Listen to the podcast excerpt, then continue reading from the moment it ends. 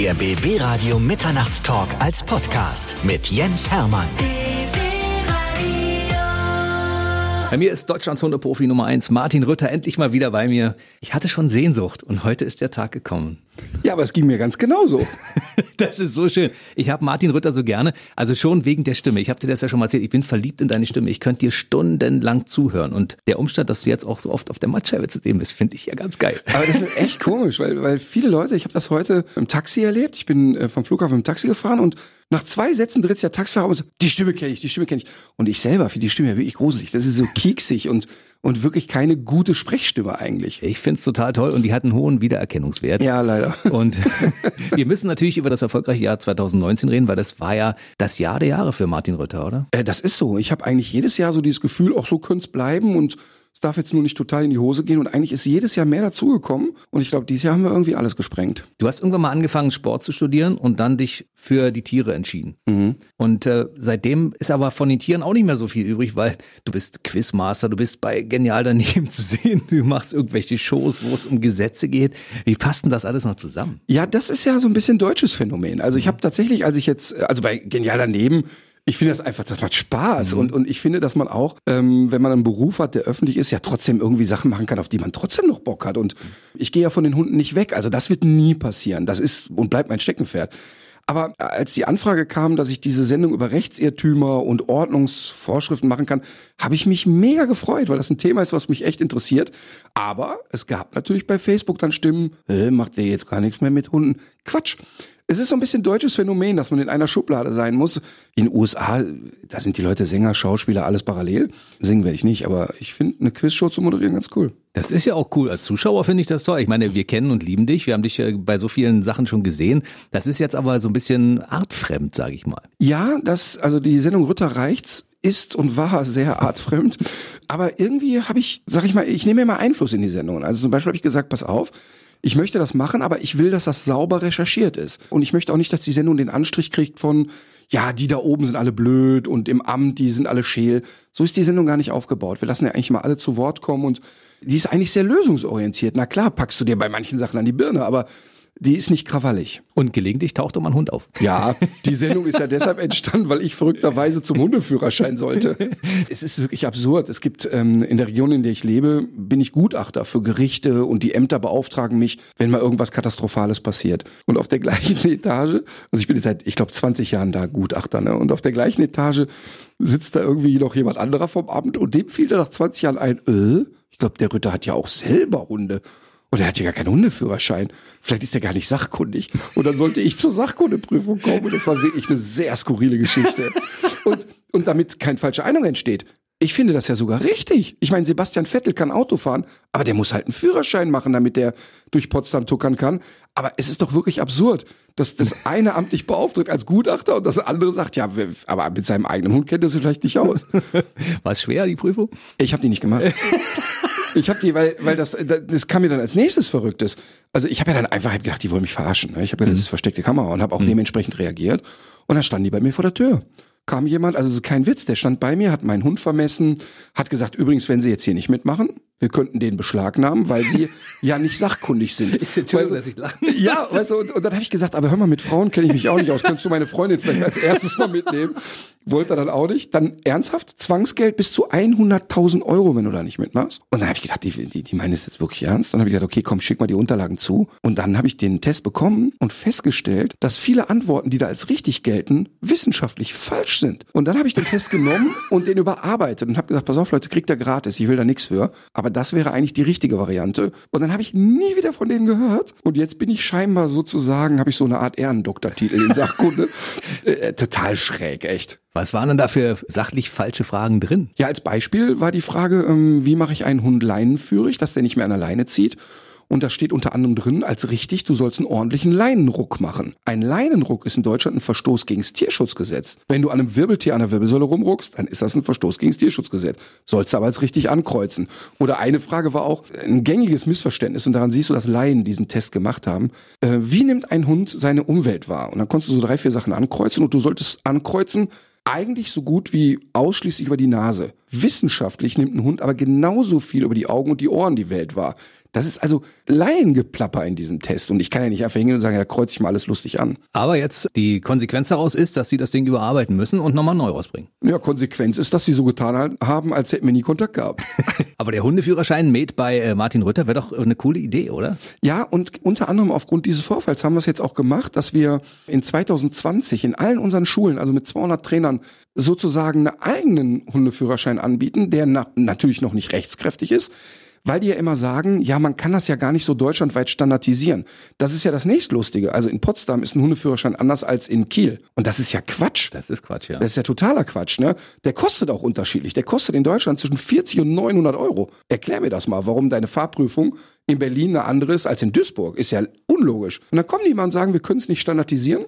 Und ich habe mir vorgenommen, in den nächsten zwei Jahren werden wir circa 10.000 Hunde über unsere Hundeschulen durch den Hundeführerschein bringen. Und mit den Ergebnissen gehe ich dann in die Politik und sage, schaut mal Leute, wir können es ja standardisieren. Und da geht es nicht darum, dass ich glaube, ich bin der Einzige. Das können ja viele andere gute Hundeschulen auch. Aber die müssen jetzt mal verstehen, dass solche Sachen nicht am Schreibtisch entschieden werden, sondern dass die Leute zur Beratung dazu holen müssen, die sich einfach auskennen. Mhm, absolut. Aber grundsätzlich bist du für einen Hundeführerschein. Ich bin ein totaler Befürworter des Hundeführerscheins. Aber auch da ist es ja ganz interessant. Du sollst einen Hundeführerschein machen, nachdem du einen Hund gekauft hast. Mit anderen Worten, du kaufst dir ein Auto, fährst erstmal ein halbes Jahr und dann kommst du zum Führerschein. Macht ja keinen Sinn. Nee. Aus meiner Sicht muss der Weg sein, dass die Leute, bevor die sich einen Hund kaufen, sich sachkundig machen. Und zwar im Interesse der Gesellschaft, denn mhm. ein Hund und ein Hundehalter kann gefährlich werden durch keine Ahnung haben und auch im Interesse des Tieres. Denn wenn sich jemand auskennt, geht es ja dem Hund auch viel besser. Das heißt, er muss anschließend dann, also erst sich in der Theorie, äh, wie bei einer Fahrprüfung, auch das Wissen aufdrücken und dann anschließend zu einer Prüfung mit seinem Hund und dann wird das abgenommen oder wie? Ja, ich, ich glaube, dass zwei, drei Wochenendseminare ausreichen würden, mhm. um Menschen in den Grundelementen zu schulen. Es geht ja, sollen ja keine Experten werden, mhm. aber dass die wissen, was ist der Unterschied zwischen einem Züchter und einem Händler, welche Rasse passt zu mir, was sind die Grundbedürfnisse eines Hundes, äh, wie funktioniert die Kommunikation und so weiter. Und dann äh, kann er sich einen Hund anschaffen. Und dann kommt ja immer das Totschlagargument, ja, soll jetzt die 90-jährige Oma mit dem Pudel noch zum Hundeführerschein? Nein. Aber wenn wir jetzt sagen würden, zum 1.6.2020, jeder, der sich dann einen Hund kauft, muss den Führerschein machen. Selbst wenn du schon 30 Jahre Hunde hattest, dann dauert das statistisch noch 15 Jahre, dann sind nämlich alle Hunde verstorben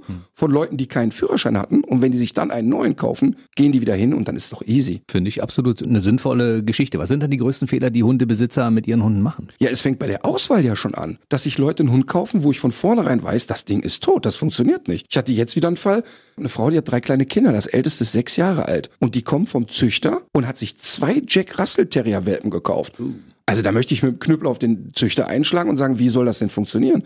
Hm. Die hat keine Chance, egal was die für eine Mühe sich gibt. Nicht mal mit Martin Rütter. Auch nicht mit Martin Rütter. Die Grundvoraussetzung, alleinerziehende Mutter, drei kleine Kinder, zwei Jack Russell Welpen, das ist nicht machbar. Punkt. Und wir haben auch sofort, wir sind sofort gemeinsam zum Züchter gefahren, haben einen wieder zurückgebracht und gesagt, Leute, das geht nicht. Das ist wirklich total bescheuert. Du hast ja auch mal in einer Show Promis beraten mit ihren Hunden. Nina Ruge war mit dabei, kann mhm. ich mich erinnern. Und einige andere, die auch teilweise Kardinalsfehler gemacht haben mit ihren Hunden. Ne? Ja, das Schöne an dem VIP-Format war ja, dass die Prominenten spätestens nach drei Minuten Drehzeit gemerkt haben, ey, die Nummer ist real. Klar haben die erstmal gedacht, ach ja, das ist so ein Promi-Format, wir reden ein bisschen über den eigenen Hund und dann halte ich nochmal die CD in die Kamera und dann passt das schon. Mhm. Und nach der ersten Staffel war allen klar, nee, nee, da musst du mit durchziehen. Mhm. Und das Schöne fand ich aber an dem Format, dass die Promis dann auch echt waren. Und dann sind die ja positiv gemeint, stinknormale Leute. Also der Moment mit Ina Ruge, wir waren, das war so lustig in München in einem Park und sie äh, hatte einen Entlebucher Sennenhund Lupo. Und der Hund rannte sofort querbeet ins Nachbardorf. Und sie steht neben mir und ruft, Lupo, Vieni, Lupo, Vieni. Ich sag immer, was schreist du da? Ja, ist italienisch und Vieni heißt komm. Ich hatte wirklich, ich konnte zehn Minuten gar nichts mehr.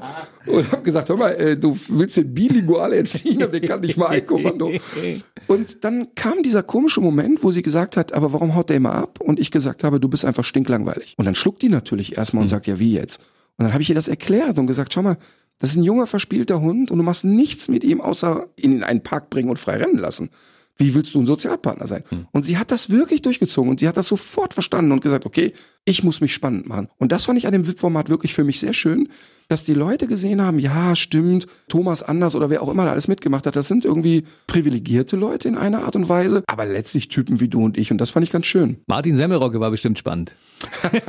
also Martin Semmelrogge war sicherlich ein Highlight. Wenn jemand seinen eigenen Hund crazy nennt, ja. dann weißt du, was los ist. Und, und, das, und das Lustige war tatsächlich, der Hund ist wirklich mit jedem gern spazieren gegangen. Sobald Martin Semmelrogge mit der Leine kam, hat er sich unter der Couch verbuddelt und gesagt, mit dir gehe ich nicht raus.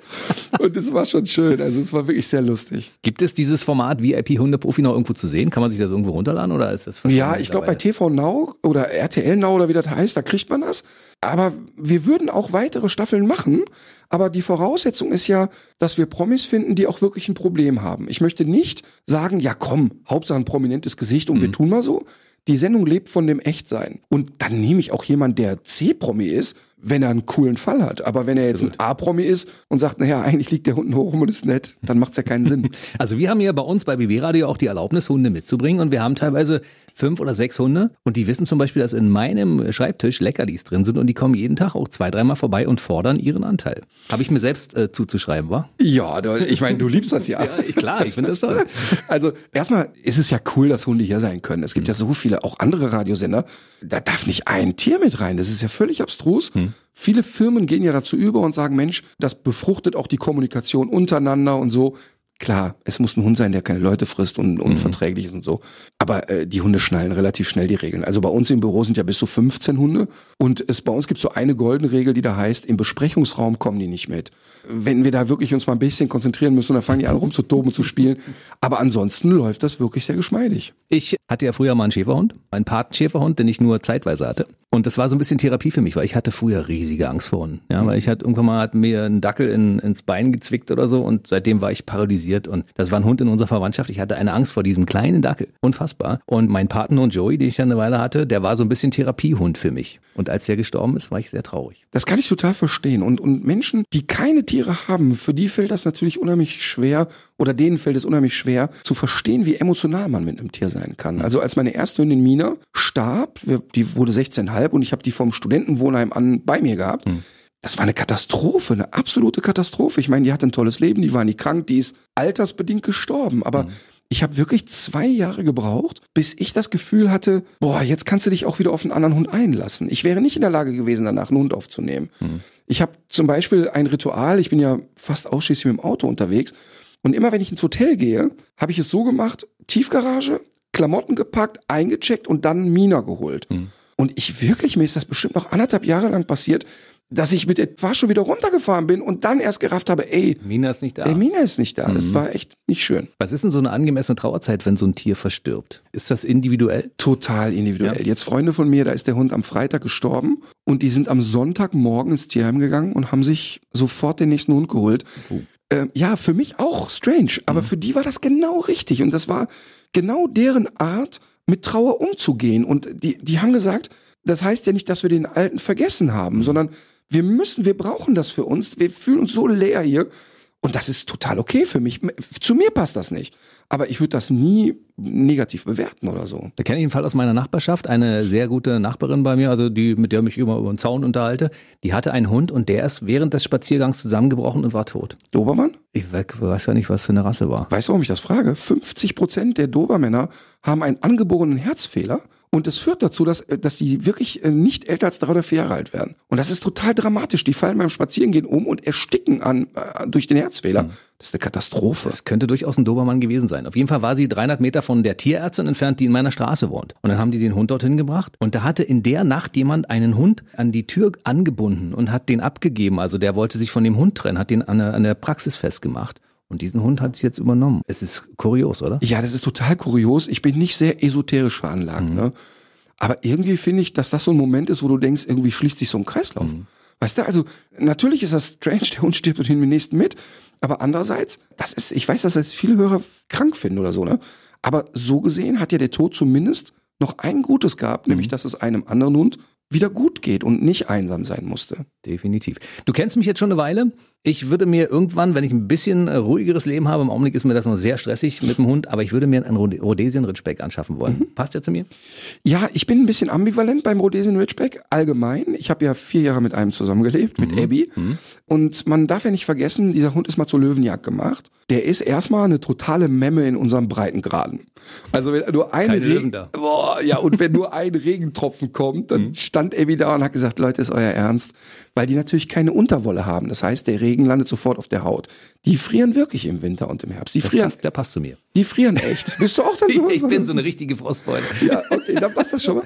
Aber meine Ambivalenz kommt daher, dass es eigentlich sehr ruhige, sehr phlegmatische Hunde sind, aber sehr territorial veranlagt. Also das heißt, wenn die streiten, streiten die sehr, sehr ernst.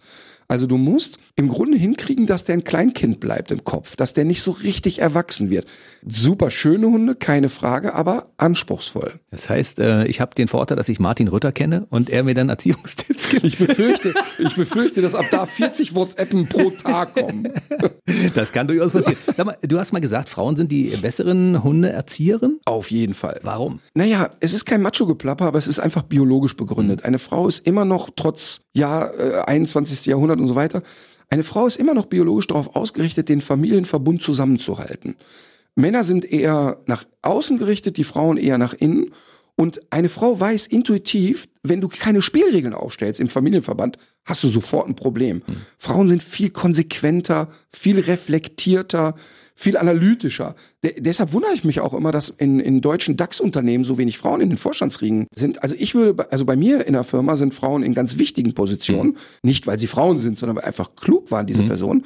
Aber eine Frau ist wirklich mit Weitsicht. Die Männer haben ja in meinem Kopf, ich sage ein extremes Beispiel. Ich habe einen Kundenfall gehabt, da war ein Hund aus meiner Sicht gefährlich für die eigenen Kinder. Und habe das gesagt. Und habe gesagt, wenn das hier so weiterläuft, er wird eure Kinder beißen. Die Frau hat sofort gesagt, okay, was kann ich tun? Was müssen wir machen, damit das nicht so passiert? Der Mann hat gesagt, wenn er mein Kind beißt, drehe ich ihm den Arsch und fliegt er raus. Der hat aber nicht verstanden, hm. dass jetzt ja schon zu einem Biss kam. Männer glauben in der Hundeerziehung oft, es geht über Strenge und Härte, sind aber meistens nicht sehr konsequent. Also wir werden, also als BB-Radio werden von zwei Frauen geführt. So. Und die haben beide einen Hund. So. Ist in Ordnung. Kluge Frauen. Gute Entscheidung. Boah, stell dir vor, die hätten Katzen, da wäre ich heute gar nicht hier wahrscheinlich.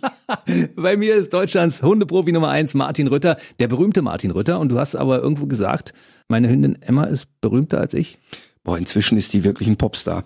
Also das ist echt so absurd, weil die ja auch so auffällig ist. Die sieht aus wie ein Border Collie, ist aber ein Australian Shepherd Terrier Mix. Die hat aber zwei unterschiedliche Pfoten, also eine weiß, eine schwarz. Und ich konnte früher, wenn ich auf Tour war, wenn ich so ein Hoodie anhatte und eine Kappe und tief ins Gesicht, konnte ich auch mal irgendwo durch den Wald latschen, ohne dass die Hundeleute mich sofort gesehen haben. Mhm. Heute, Emma rennt los und die ist sehr aufgeschlossen, sehr temperamentvoll, die geht zu Menschen, die geht zu Hunden. Immer wieder erlebe ich das, äh, die Hundeleute, äh, warte mal, den Hund kenne ich doch, den Hund kenne ich doch, irgendwo muss der Ritter sein. Also ich echt, ich warte darauf, dass die Gagen verhandelt. Hat Emma schon Autogrammkarten? Nein, ich habe das äh, bewusst nicht angefangen, weil die sowieso schon Allüren hat. Aber da bist du doch schuld dran, du hast sie doch erzogen, oder? Ja, das ist, das ist ja übrigens auch so lustig. Die Leute glauben ja, dass mein Hund morgens wach wird, schon mal, äh, einen, Kaffee ich mal, einen Kaffee kocht, einen brennenden Reifen in den Garten schiebt und sagt, ich wäre jetzt hier für ein Salto parat. Genau. Die ist im positiven Sinne gemeint ein stinknormaler Familienhund. Natürlich ist die auf einem okay Erziehungslevel, ne? Also die reißt jetzt irgendwie nichts mehr ab und so. Aber trotzdem denke ich immer, die Leute haben das nicht verstanden. Mir geht's nicht darum, dass ein Hund funktioniert wie ein Roboter, sondern dass der irgendwie so familienkompatibel ist. Und das ist die inzwischen. Das ist eine schöne Sache. Martin Rütter ist nach wie vor bei mir. Immer wenn du in der Sendung warst, dann geht es anschließend los. Ich kriege E-Mails mit Fragen und dann haben die immer, wollen die wissen, was ist mit den Hundeschulen? Wo gibt's sie überall? Kann ich da mit meinem Hund hingehen? Was kostet das? Martin Rütter ist da so ein Promi, das kann ich mir wahrscheinlich gar nicht leisten. Erzähl doch mal ein bisschen was über deinen Hund. Also jetzt mal im, im Ernst, bei mir kostet eine Einzelstunde nicht mehr als bei meinen Trainern. Bei mir ist nur das Problem, dass man immer zweieinhalb Jahre Wartezeit hat. Das heißt, es macht aber auch keinen Sinn. Ne? Das heißt also, jemand kommt mit dem Welpen, ja, dann ist der erwachsen und selber Vater wahrscheinlich. Mhm. Also es macht äh, so gesehen wenig Sinn. Ich habe früher selber 500 Hunde im Training gehabt pro Jahr und jetzt inzwischen sind es noch 35 und davon sind aber 30 in Begleitung mit Kamera. Und deshalb okay. Äh, haben wir ja das Netzwerk gegründet und die Trainer in unseren Hundeschulen sind wirklich mega kompetent und Da kann man ganz unkompliziert und bedenkenlos hingehen. Die Preisstruktur ist regional unterschiedlich. Also eine Hundeschule bei uns am Starnberger See, die hat ein bisschen knackigere Preise als in Berlin, das ist ja klar. Aber die Trainer sind ja frei in der Preisgestaltung. Und das läuft alles unter der Dachmarke Martin Rütter. Genau, die machen bei uns eine Ausbildung, machen eine fundierte Ausbildung, die fundierteste, die es weltweit gibt. Hm. Sehr aufwendig, die sind 100 Tage bei uns auf anderthalb Jahre verteilt, müssen jedes Jahr zig Fortbildungen bei uns machen sind in ganz engem Austausch. Das ist der größte Vorteil, glaube ich. Das heißt, wenn die mal einen Fall haben, wo die sehen, äh, hatte ich noch nie, dann machen die ein Video davon, stellen das bei uns ins Intranet und bei 200 Trainern, die wir inzwischen sind, mhm. gibt's immer einen, der sagt, hey, hatte ich schon mal, gute Idee, kannst du so und so machen. Das ist ein großer Vorteil. Gut, ansonsten findet man die unter martinrütter.com. Ja, ach, ich, wenn du Martin Rütter googelst und du findest die Seite nicht, dann findest du die Hundeschule dann auch nicht. Dann findest du gar nichts. Ja. Alles klar. Sag mal ein bisschen was zur Ernährung. Die richtige Ernährung für einen Hund, ist die unterschiedlich, je nach Hund? Ja, die ist unterschiedlich. Auf eine Art denke ich immer, es wird ein bisschen zu viel Geschisse um die Hundeernährung gemacht. Wenn ich so überlege, in meiner Kindheit, ich meine, die Hunde haben äh, Lebensmittelabfälle gekriegt und die sind auch 15 geworden. Mhm. Trotzdem sehe ich das ja für mich jetzt inzwischen ein bisschen reflektierter. Also bei Mina, bei meinem ersten Hund war das noch so. Alle Futterproben dieser Welt habe ich an die verfüttert und Reste vom Tisch, die ist 16 geworden. Aber äh, heute weiß ich, dass ein Hund auch sehr komplex sein kann. Der braucht einen hohen Fleischanteil, das ist wichtig. Mhm. Also ich sag mal so bis zum zehnten Lebensjahr 70, 80 Prozent Fleischanteil. Dann etwas weniger, wenn die alt werden. Aber ich glaube, dass man ähm, diesen Trend, es gibt gerade so einen Trend zum Barfen, biologisch artgerechte Rohfütterung. Hm. Super cool, wenn man das kann, aber die Leute können es oft nicht. Das heißt, die sagen, ach ja, bisschen Rohfütterung, mal sehen, was passiert. Also dann muss man sich informieren. Aber ich glaube, wenn man heute ein gutes, hochwertiges Futter nimmt, ist man eigentlich safe. Es gibt hier jemanden in unserem weiteren Umfeld, der hat so einen schicken Husky und äh, der betreibt mittlerweile so einen Kult, wo wir sagen, vielleicht übertreibt das ein bisschen, weil der sagt, hey, ich hätte gerne mal für meine Hündin ein bisschen Wasser, aber lass mal bitte erst mal fünf Minuten die Wasserleitung laufen, dass das, was in der Leitung drin ist, das abgestandene Wasser, die Hündin nicht trinken muss. Ich habe einen alten Gartenteich, ne? Viel modriger kann ein Teich nicht mehr sein und wenn Emma irgendwo saufen geht, dann da. Und natürlich, ich meine, na klar, ich lasse die jetzt nicht aus einer Pfütze saufen, die an einem Parkplatz ist, weil ich Angst habe um Ölrückstände oder so, ne? Aber ganz ehrlich, ich lasse doch jetzt nicht das Wasser fünf Minuten laufen, das ist läppsch. Blöd, ne? Ja, das, das ist, völlig einfach, übertrieben. Die Hunde werden vermenschlicht. Ist das ein Problem? Das ist ein Riesenproblem, die Vermenschlichung, aber vor allen Dingen dahingehend gar nicht jetzt so dieses, ja, er kriegt jetzt hier irgendwie äh, nur bei Nacht gedrehtes Wasser und so, sondern ich glaube, in der Sekunde, wo du einen Hund wie einen Menschen siehst, dann kannst du dem nicht mehr gerecht werden. Das heißt, er, er wird ja nie wie ein Mensch reagieren. Und dann stehen die Leute da und sagen, ich hab dir doch gesagt, du sollst doch bitte und mach und so und so. Der Hund kapiert das ja überhaupt nicht. Und ich finde das auch ehrlich gesagt ein bisschen respektlos, den Hund wie einen Menschen zu behandeln. Das passiert aber komischerweise nur beim Hund. Bei anderen Tierarten passiert das eben nicht. Guck mal, es gibt in der, unserer Gesellschaft einen Trend zu veganer Ernährung. Hm. Ich finde ganz toll, dass Menschen über zu viel Fleischkonsum nachdenken. Das finde ich wirklich super und großartig. Ne? Jetzt fangen die an, den Hund vegan zu ernähren. Es gibt doch keinen Menschen, der einen Hamster hat und sagt, ich esse so gerne Bratwürste. Jetzt kriegt mein Hamster eine Bratwurst. Auf die Idee kommst du doch nicht. Nee. Und beim Hund ist es aber leider sehr ausgeprägt. Meine Güte. Du hast die Methode ent entwickelt, die heißt DOGS. Äh, das steht für Dog Orientated Guiding System, ein am Hund orientiertes Führungssystem. Der Gedanke ist eigentlich zu sagen, es kann keinen Pauschalratschlag geben. Du musst es immer an dem jeweiligen Hund festmachen. Also es kann wirklich passieren, dass ich bei deinem Hund sagen würde, pass auf, fütter den nur unterwegs, nie zu Hause, lass ihn immer etwas dafür tun. Und bei einem anderen Menschen könnte ich sagen, pass auf, um Gottes Willen, der darf nie eine Sekunde einen Krümel draußen kriegen. Es ist wirklich sehr individuell, weil jeder Hund anders gestrickt ist und jeder auch eine andere Mentalität hat. Es gibt eine ganze Menge neue Tools, die man so kaufen kann für Hunde. Was davon hältst du für sinnvoll und was ist totaler Nonsens von dem neuen Trend? Ich habe jetzt, äh, die Leute schicken mir ja immer so Sachen, ah, gucken Sie mal, Herr Rütter, können Sie mal empfehlen. Ne?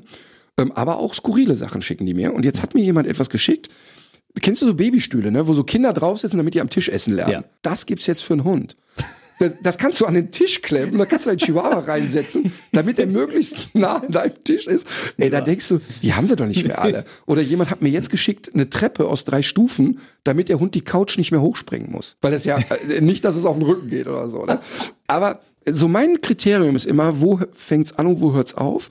Eigentlich immer, was schadet dem Hund? Hm. Ich habe einen Kunden, der sehr, sehr viel Geld hat und wirklich nicht weiß, wohin mit dem Geld. Der tut unglaublich viele Sachen, der wirklich Millionen spendet der jährlich für gute Zwecke. Hm. Der hat sich jetzt für knapp 30.000 Euro ein Hundebett bauen lassen. Da kann man die Hände über den Kopf zusammenschlagen. Aber das Bett ist einfach bequem, Ende. Kein Nachteil für den Hund. Hm. Ich würde dem das nie ausreden wollen. Wenn die Leute aber dem Hund Sachen, sag ich mal, anziehen oder der Hund Sachen machen muss, die für ihn dann nicht mehr okay sind, dann kriege ich ein Problem. Extremes Beispiel. Ich finde völlig okay, wenn jemand dem Hund mal so eine Nikolausmütze aufsetzt. Mhm. Ein Foto fertig, kein Problem. Mhm.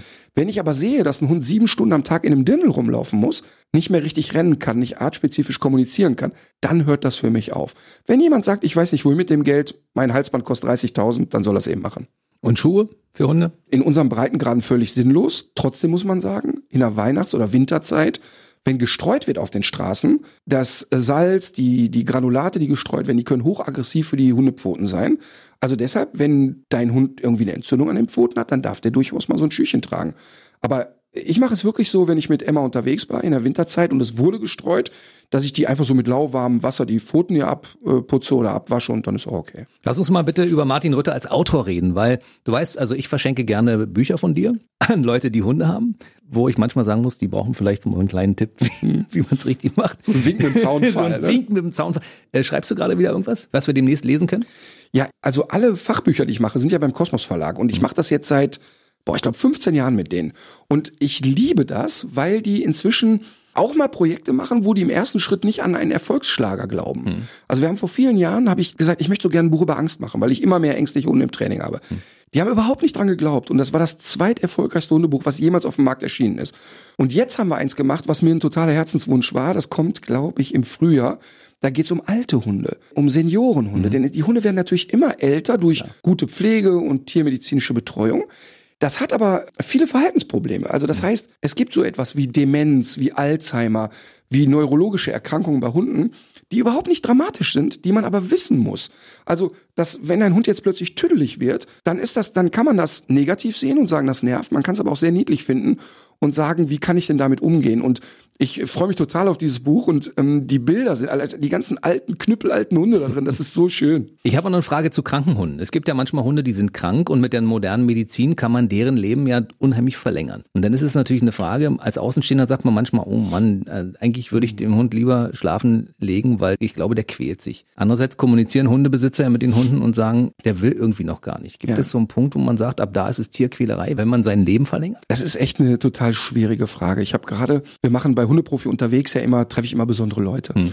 Und ich hab, war jetzt in dem ersten deutschen Hundehospiz. Da ist eine Frau in der Nähe von Bonn, die, dieses Ding heißt Rheinperle, die, die sammelt alte Hunde ein, die die Leute nicht mehr nehmen können. Also jetzt nicht Tierheim, sondern hm. der Opa stirbt und ey, wohin mit dem 15 Jahre alten Hund? Hm und die pflegt und peppelt die auf. Ich habe drei Tage da übernachtet und habe Zeit mit ihr verbracht. Da haben wir viel über dieses Thema philosophiert. Und sie meint, und ich würde dazu stimmen, dass das jeder Mensch für sich individuell entscheiden muss. Also ich habe einen Hund kennengelernt, der hat die Hinterbeine gelebt, der hat einen kleinen Rollstuhl. Der, der Hund läuft mit den Vorderbeinen, der spielt, der tobt. Die Lebensqualität ist top. Hm. Ist, für mich gibt es keinen Grund, den einschläfern zu lassen. Andere wiederum sagen, er ist doch total Panne mit, mit, mit dem Rollstuhl da durch die Gegend rasen lassen. Hm. Für mich war das okay das muss jeder für sich selber bewerten. Ich glaube auch, dass die meisten Menschen intuitiv spüren, jetzt ist der Tag erreicht. Mhm.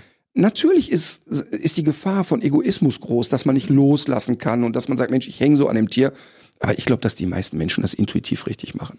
In der Weihnachtszeit ist ja die Spendenbereitschaft immer relativ hoch. Und dann sagt man ja, ja, es gibt so verschiedene Tierschutzvereine, da spendet man, man weiß nie, ob das Geld da richtig ankommt. Gibt es eine Empfehlung, die Martin Rütter ausspricht, äh, wo man spenden soll, wenn man für Tiere etwas spenden möchte, was auf jeden Fall seriös und sicher ist? Also ich glaube, dass man einfach an das Orts, immer an das ortsansässige Tierheim gehen sollte weil da kann ich mir ja einen Eindruck verschaffen. Mhm. Also da kann ich ja hingehen und sagen, Mensch, ich möchte mal einen Hund spazieren führen, ich gucke mir mal die Umstände an, mag ich die Leute und dann kann ich da was hinbringen. Und die Tierheime sind sehr dankbar dafür und zwar nicht nur für Geld und Sachspenden, sondern auch für Hilfe.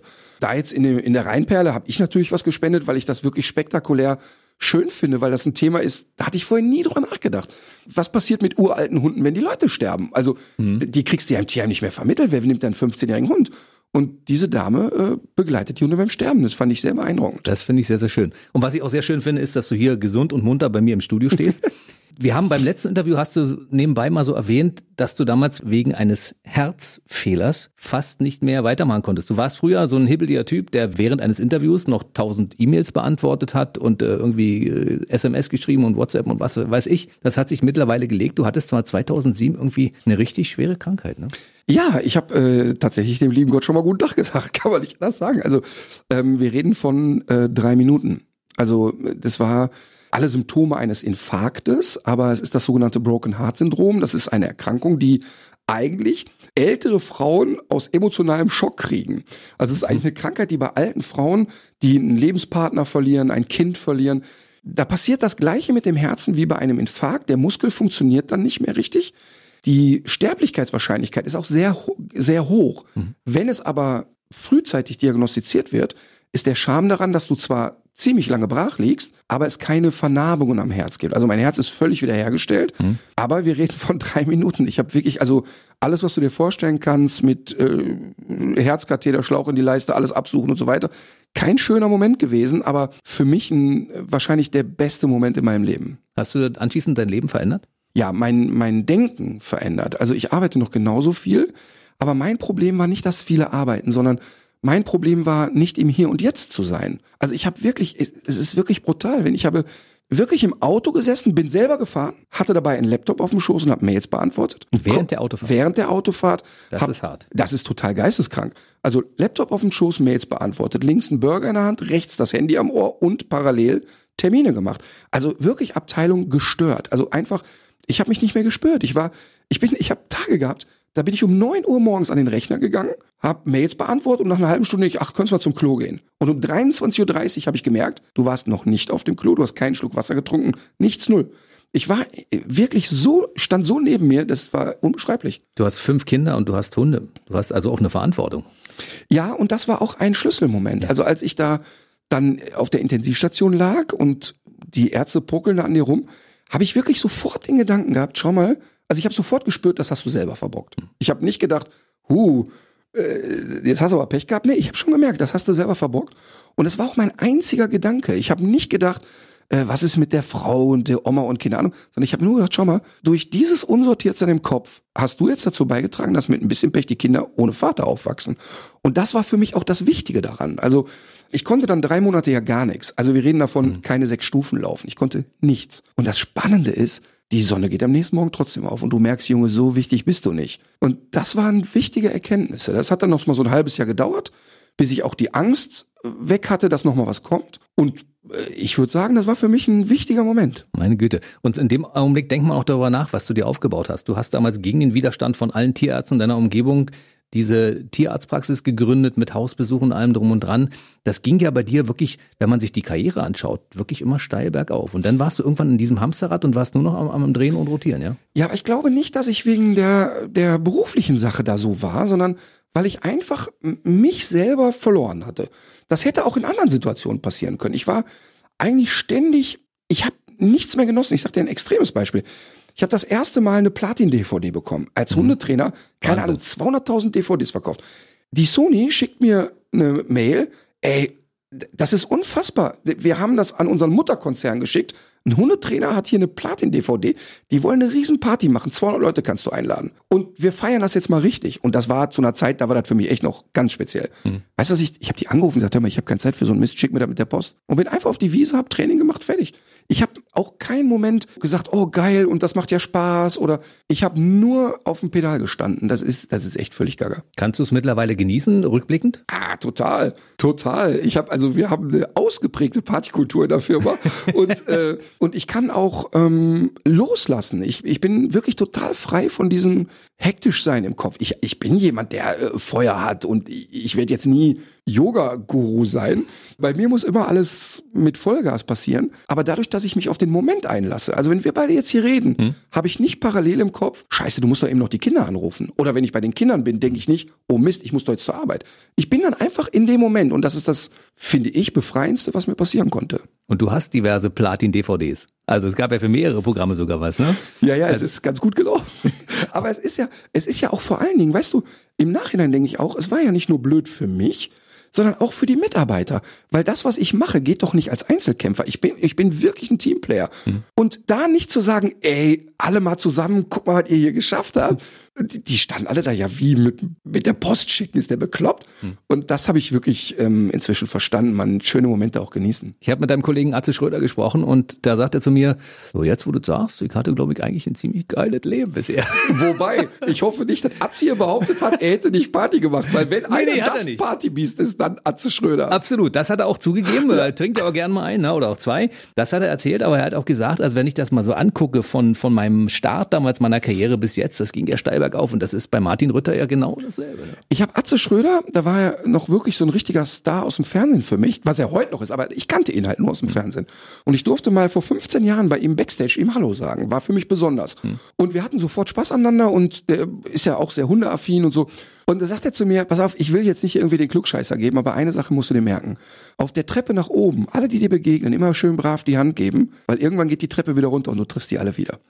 Und das ist seine Mentalität. Der ist ja. Dienstleister und der ist sehr, ein total netter, unkomplizierter Typ. Absolut. Das kann ich nur unterschreiben und das ist bei dir genauso. Bei dir ist es nur, ich bin mir nicht mehr sicher, ob du jetzt Deutschlands Hundeprofi Nummer eins bist oder ob du mittlerweile einer der besten Comedians Deutschlands bist. Du hast ja dieses Talent auch und du könntest durchaus auch eine Stand-up-Show machen und im Prinzip ist ja ja das, was du da machst auf der Bühne, so eine halbe Stand-up-Show. Ja, aber mich zuckt's immer ein bisschen. mich zuckt's immer ein bisschen, weil natürlich ist es Comedy auch, mhm. ne? Aber der Unterschied ist ja, und das meine ich auch gar nicht abfällig, bei mir geht's ja nicht darum, äh, lustig, lustig, lustig, hm. sondern wenn du bei mir rausgehst, hast du immer auch Informationen mitgekriegt. Definitiv. Und deshalb, weißt du, so für einen Comedy-Preis nominieren lassen würde ich mich nie. Wenn die jetzt eine Rubrik hätten für Who Infotainment, wäre ich dabei. Aber sonst nicht, weil ja, das ist, das ist lustig im Idealfall. Aber es geht mir eben um die Inhalte. Das heißt aber nicht, dass ich nicht Comedy-affin bin. Ich war beim Comedy Grand Prix in der Jury. Ja, ja natürlich. Ne, und fand ja, das geil und ich, ich mag das Thema auch gern, klar. Also es können auch nicht nur Hundebesitzer zu dir in die Show kommen, weil da sitzen ja auch Katzenbesitzer und ich kann nur sagen, die kriegen regelmäßig hier Fett weg. Ja, ja, die kriegen schon ordentlich Rabes.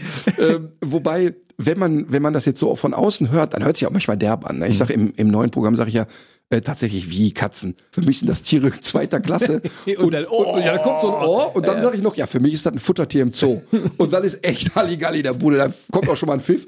Aber wenn du in der Halle bist, die Leute sehen ja meine Mimik und ja, die klar. sehen ja, dass ich schmunzel und das keinesfalls habe ich in meinem Kopf ein Ranking. Also mhm. für mich ist ein Hamster ernsthaft genauso viel wert wie ein Hund. Ich habe nur keinen Bezug zum Hamster, mhm. aber trotzdem bin ich ja immer tierschutzaffin und so. Aber wenn die irgendwie, das, die spielen mit dem Klischee, ist natürlich dann da einfach herrlich. Aber oft ist es ja auch so, dass Hundebesitzer auch gleichzeitig eine Katze haben, ne? oder mehrere sogar. Ja, ne? deshalb, ich frage ja immer, wer hat alles eine Katze und dann zeigt er drei Viertel auf. Ich weiß ja, dass die nicht nur eine Katze haben, ich tue aber mal fünf Minuten so. ist es so, dass Hunde und Katzen sich grundsätzlich verstehen? Es gibt ja Katzen, die pennen auf dem Hund und manchmal ist es so, dass die sich aus dem Weg gehen oder, oder sich gegenseitig bekämpfen.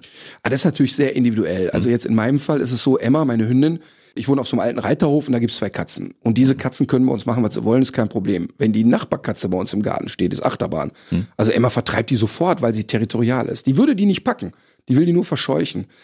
Grundlegend können Katze und Hund unheimlich gut miteinander klarkommen, wenn man die gut aneinander führt. Mhm. Man darf nur nicht, ich habe jetzt äh, gerade einen Fall, wo die Leute einen Welpen haben eine sehr coole Katze, aber dieser Welpe nimmt immer Anlauf und springt auf die Katze. Und das führt jetzt dazu, dass die Katze sich nur noch verkriecht. Und der Welpe denkt, ja, was ist jetzt los?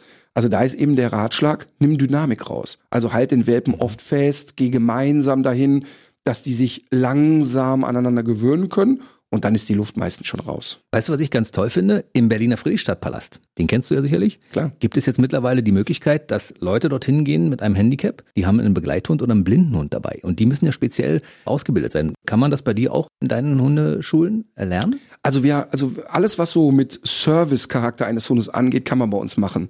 Bei der Blindenführausbildung halten wir uns raus, weil das immer auch in Verbund mit Krankenkassen passiert. Mhm. Und das ist für mich ein Weg, den wir so nicht gehen wollen.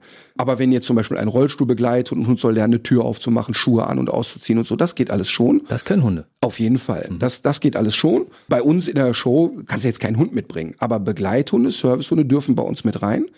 Die Mail kommt dann irgendwie rein, die Leute fragen das, wir weisen nur darauf hin. Ich habe ja einen Introfilm, der fünf Minuten geht und am Ende rumpelt's da richtig laut. Mhm. Und deshalb sagen wir immer, pass auf, bring jemanden mit, der den Hund die ersten fünf Minuten draußen halten kann. Und wenn der Krach vorbei ist, dann bring den Hund mit rein. Aber so richtige Begleithunde müssen sowas auch abkönnen, ja?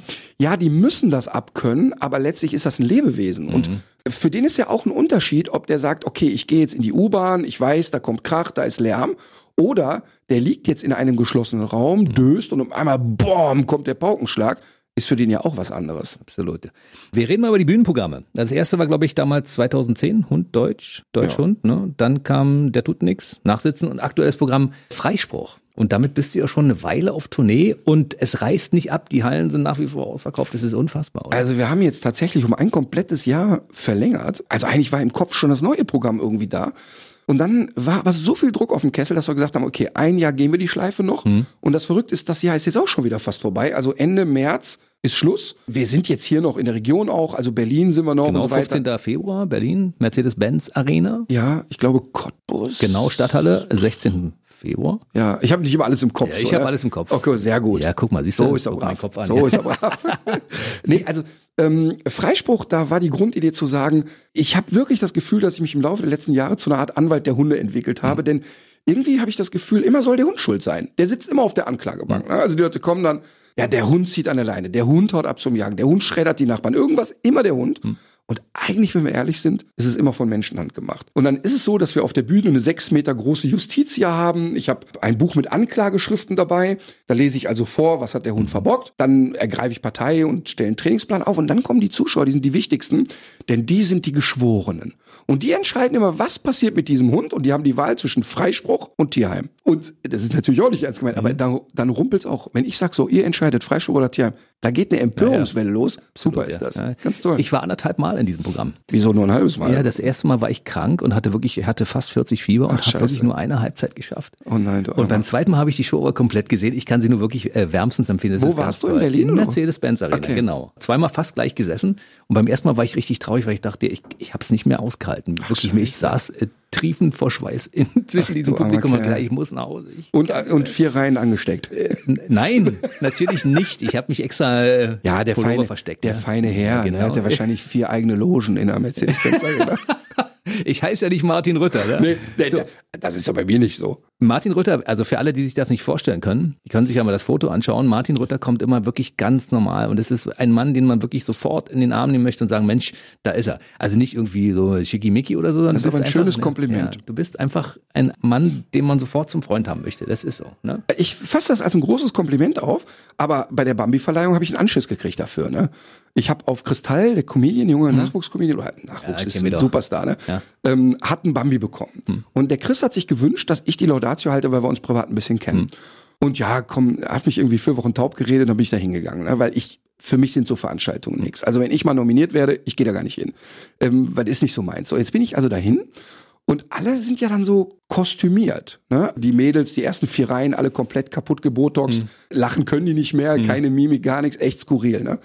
Und dann kam ich da hin, wie immer, hatte so Jeanshose und Poloshirt an. Und kurz bevor es losging, kam Kai Pflaume zu mir, den ich inzwischen auch schon in zig Sendungen, hm. guckt so von oben nach unten zu mir und sagt, hör mal, du hältst doch eine Laudatio. Da sag ich, ja, ich bin ja auch nicht nackt, das ist ja kein Problem. Aber da konnte ich schon sehen, dass der denkt, Alter, wie läufst du hier rum, das ist die Bambi-Verleihung.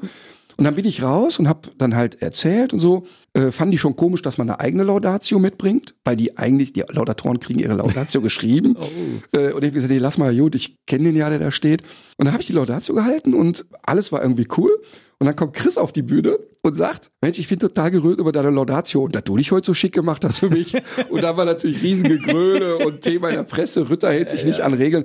Das ist natürlich Schwachsinn. Also ich meine, zieh dir mal rein, bei der Bambi-Verleihung ging es zwei Stunden um Toleranz in der Gesellschaft. Mhm. Und wir diskutieren darüber, ob ich eine Jeans oder einen Anzug anhabe. Absolut. Lächerlich geht's nicht Lächerlich, mehr. genau. Und es ist ja einfach so, Kristall war ja auch schon in dieser Sendung. Das muss man ja an der Stelle auch netter sagen. Typ, sehr fleißiger, sehr, netter Typ. Mhm. Und äh, wer dich kennt zum Beispiel, der weiß, dass du bei deinen Shows auch immer ein Poloshirt anhast, ein schwarzes. Ne? Ja. Das ist einfach so. Und im Fernsehen hast du ein schwarzes Poloshirt an. Warum sollst du, das ist einfach so. Manche Leute sind so und warum sollen die unbedingt sich verkleiden? Ich habe einmal, das ist schon 15 Jahre her, da war Johannes B. Kerner noch eine große Nummer im deutschen Fernsehen, hatte im ZDF diese Talkshow. Und da hatte ich von Fernsehen noch keine Ahnung.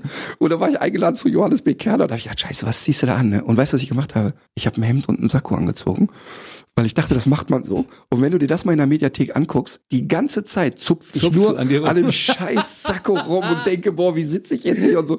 Ey, das ist so läppsch, das ist ja echt lächerlich. Ja, Kollege Paul Panzer sagt immer, der Job beim Radio ist so schön, man kann hier mit, mit Bademantel und Badelatschen kannst du im Studio stehen und keiner sieht es und alle denken, du hast einen Anzug an. Aber wir sind hier gut bekleidet im T-Shirt. Aber wobei ja viele Redaktionen jetzt ja auch so Livestreamen aus dem, aus dem Radio, ne? Und man sieht so, was haben sie an. Machen wir nicht. Macht wir machen ein schickes Foto, da, da hängen wir dir kurz was vor oder mach, bearbeiten das anschließend im Photoshop und sagen, dem werden wir ihm mal ein Hemd anzaubern. Smoking. Smoking. Ich kann mir nicht vorstellen, wie du im Smoking aussiehst.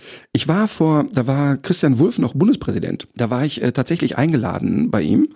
Also nicht bei ihm privat, sondern der macht ja dann immer irgendwie da, machen ja so ein Sommerfest. Und da habe ich tatsächlich einen, äh, nicht einen Smoking, aber einen ziemlich amtlichen Anzug angehabt. Und du musst vorher deinen Personalausweis dahin schicken, den Originalen, der wird dann gescannt. Und dann jeder Gast, da waren, ich weiß nicht, 4000 Gäste, jeder muss durch so eine Schleuse. Und ich denke schon, was eine Scheiße. Und dann waren aber die Jungs von der Polizei, die hatten alle Hunde, die kannten mich, ne? Ah, Ritter, komm mal nach vorne, brauchst nicht anstehen. Und weißt du, der erste Polizist sagt, na, hast du dir verkleidet? so, hast du dir verkleidet? So, das ist total. Aber das sagt alles aus. Ich, Absolut. Wenn ich einen Anzug anhabe, ich fühle mich auch verkleidet. Mhm. Das ist echt skurril. Jetzt lass uns mal kurz noch ins Jahr 2020 gucken, was passiert. Worauf können wir uns freuen? Neues Programm hast du schon angedeutet. Wenn das andere, wenn Freispruch fertig ist, dann äh, geht's mit dem neuen Programm irgendwann los? Genau. Also bis Ende März ist ja noch Freispruch. Hm. Dann werde ich im Sommer sehr intensiv drehen, paar neue Projekte.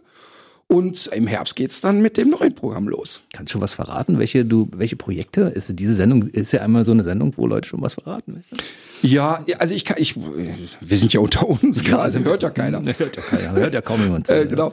Also es ist tatsächlich so, dass wir jetzt zum neuen Jahr ein Format machen, auf das ich mich extrem freue.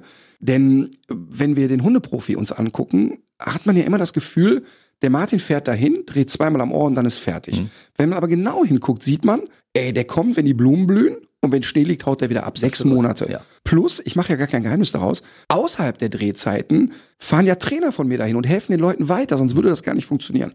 Und jetzt habe ich den Sender weich gekocht und jetzt machen wir tatsächlich so, der Arbeitstitel ist Martin und sein Team, der wird noch irgendeinen mhm. Namen kriegen. Und dann gehen meine Trainer auch los. Das heißt, ich finde das so toll, dass wir dann auch zeigen, schau mal, ich bin nicht alleine, wir gehen als ganzes Team los. Und in jeder Region Deutschlands suchen wir uns Fälle raus und zeigen das und zeigen auch, wie diese Trainer arbeiten. Und das finde ich mega, dass Vox das mitmacht. Das ist ein Thema. Das zweite ist, ich spekuliere stark darauf, dass Rütter Reichts weitergeht, weil die Quote war okay. Ja, ja, ja die war sehr gut. War, Komm, es geht weiter. Ich fände cool, weil, mhm. weil wir schon so viele neue Fälle haben, so schräge Sachen, wo du denkst, was ist los mit den Ämtern? Und äh, dann machen wir bei Hundeprofi unterwegs, haben wir ein bisschen mehr Budget gekriegt von Vox. Das heißt, wir dürfen jetzt auch weit ins Ausland gehen. Und wir haben zum Beispiel eine Geschichte recherchiert in Russland. Gibt es Hunde, die ganz bewusst 15 Stationen mit der U-Bahn fahren. Die gehen also, die wohnen in einem Vorort von Moskau, gehen runter, tipp, tipp, tipp, tipp, tipp, tipp, tipp, steigen in die Bahn ein, fahren 15 oder 17, 15 bis 17 Stationen, steigen dann aus, gehen auf den Wochenmarkt, klauen da und fressen da Abfall, steigen wieder ein und fahren wieder zurück in ihren Ort. Und es ist nicht von Menschen trainiert, sondern die haben das an Gerüchen analysiert. Das heißt, die haben aus ihrem Ort gemerkt, immer wenn die Leute da rauskommen, riechen die nach gutem Fisch, die riechen nach Nahrung und sind denen quasi hinterhergelatscht. Und es ist so cool, das sind bestimmt 20 Hunde, die einfach ganz normal in eine öffentliche U-Bahn gehen. Und ich fliege also nach Moskau und begleite das ein paar Tage und gucke mir das an, freue ich mich mega drauf. Und die kann man tatsächlich filmen, die Hunde, ja? Ja, die sind, das sind zahme Hunde, das sind keine schlimmen, die, die leben auf der Straße die steigen einfach, das ist so lustig, die steigen einfach da ein. Also der ist wirklich ganz normal da. Schwarzfahrer. Ja, Schwarzfahrer und, und Diebe. Das ist, Im Prinzip ist das eine kriminelle Bande. so, und Comedy gibt's mit dir auch? Ja, also wir werden das neue Programm natürlich aufzeichnen für RTL und es wird dann auch wieder bei RTL ausgestrahlt. Und wir haben jetzt gerade eine Sendung bei RTL vorgestellt, wo wir einen Piloten machen. Da bin ich nur Moderator, aber da kriegen echte Nachwuchskünstler eine Chance. Und zwar egal, was die machen wollen. Aber nicht im Sinne von Supertalent, sondern immer Sprache. Und die haben 90 Sekunden Zeit, aber nicht im Sinne von, es gibt von Teddy ja auch so eine Variante 1,30, ja. aber der Zuschauer entscheidet, wie lange es geht. Das heißt, es ist eine Bühne, die sich dreht und der Zuschauer kann durch Aufstehen oder Setzen die Geschwindigkeit der Bühne manipulieren. Also wenn du den Typen cool findest, dann stehst du auf mhm. und dann hat er mehr Zeit und wenn du den doof findest, bleibst du sitzen und dann macht die Bühne einmal wumm und dann ist er wieder raus. Und ich freue mich da sehr drauf. Also du hast ein tolles Jahr vor dir, definitiv. Ich habe ein ganz spannendes und auch hoffentlich wieder lustiges Jahr vor mir. Mhm, und ich sehe schon wieder schwarz für mich. Weil bei dem, was du alles vorhast, hast du keine Zeit, um wieder hier vorbeizuschauen. Na, ich komme auf jeden Fall wieder. Echt? Hand drauf. Versprochen? Okay. Ja. Wer dir bis dahin folgen möchte, in den sozialen Netzwerken, auf Internetseiten und sonst wo, findet dich wo? Ja, pff, bei Instagram, bei Facebook. Wenn du Martin Rütter googelst, also du findest das. Martin Rütter, warte mal, ich muss mal gucken. Ja, heißt der, ja, guck. Also ich glaube, äh, also das ist ja auch so eine bei Instagram ich habe mich ja immer dagegen gewehrt und habe gesagt, ey, ganz ehrlich, ich komme aus einer Zeit, da hat man am Fotoapparat noch gekurbelt, damit, also da war ja, noch ein Film drin. Ne? Ja, ähm, aber inzwischen finde ich das cool, weil du auch ähm, viel Quatsch machen kannst und du kannst mit den Leuten so auch in Aktion treten. Ich finde das wirklich ein tolles Medium. Also beides, wirklich ganz mhm. toll. Ich stell dir mal vor, ich bin noch vier Jahre älter als du. Bei mir war es noch schlimmer. Aber das Schlimme ist, du siehst jünger aus. Das ist ja eh das Ätzende. Der sieht ja deshalb, du, du, wirklich, du siehst ja so immer so fit und gesund aus. Ne? Du machst bestimmt viel Sport, ne? Ein bisschen. Was machst du, Laufen und Radfahren? Ja, also was, ja. Ja, ja, ja habe ich mir gedacht. So eine Ausdauertier, ne? Ein bisschen, ne? ein bisschen, ja. Bei mir, wenn, wenn kein Ball im Spiel ist, kannst du mich zu gar nichts bewegen. Aber wenn ein Ball im Spiel ist, dann schon. Okay, dann rollen wir einen Ball vor dem Laufen her. Nein, das ist doch nicht. Der Ball muss in irgendein, in ein Tor oder so, oder, oder ein Tennisschläger geht oder sowas. Ich verstehe. Darüber denke ich bis unserem nächsten Interview nach. Okay. Martin Rütter, Deutschlands Hundeprofi Nummer eins, Moderator, Comedian, Buchautor, was weiß ich, war heute wieder mal bei uns im Mitternachtstalk bei BB Radio. Also alles Gute wünsche ich dir natürlich. Viel Erfolg muss man dir nicht wünschen, hast du. Wünsche ich dir auch. Und wir sehen uns bald wieder. Ich bitte darum. Der BB Radio Mitternachtstalk. Jede Nacht ab 0 Uhr. Und der neueste Podcast jeden Mittwoch.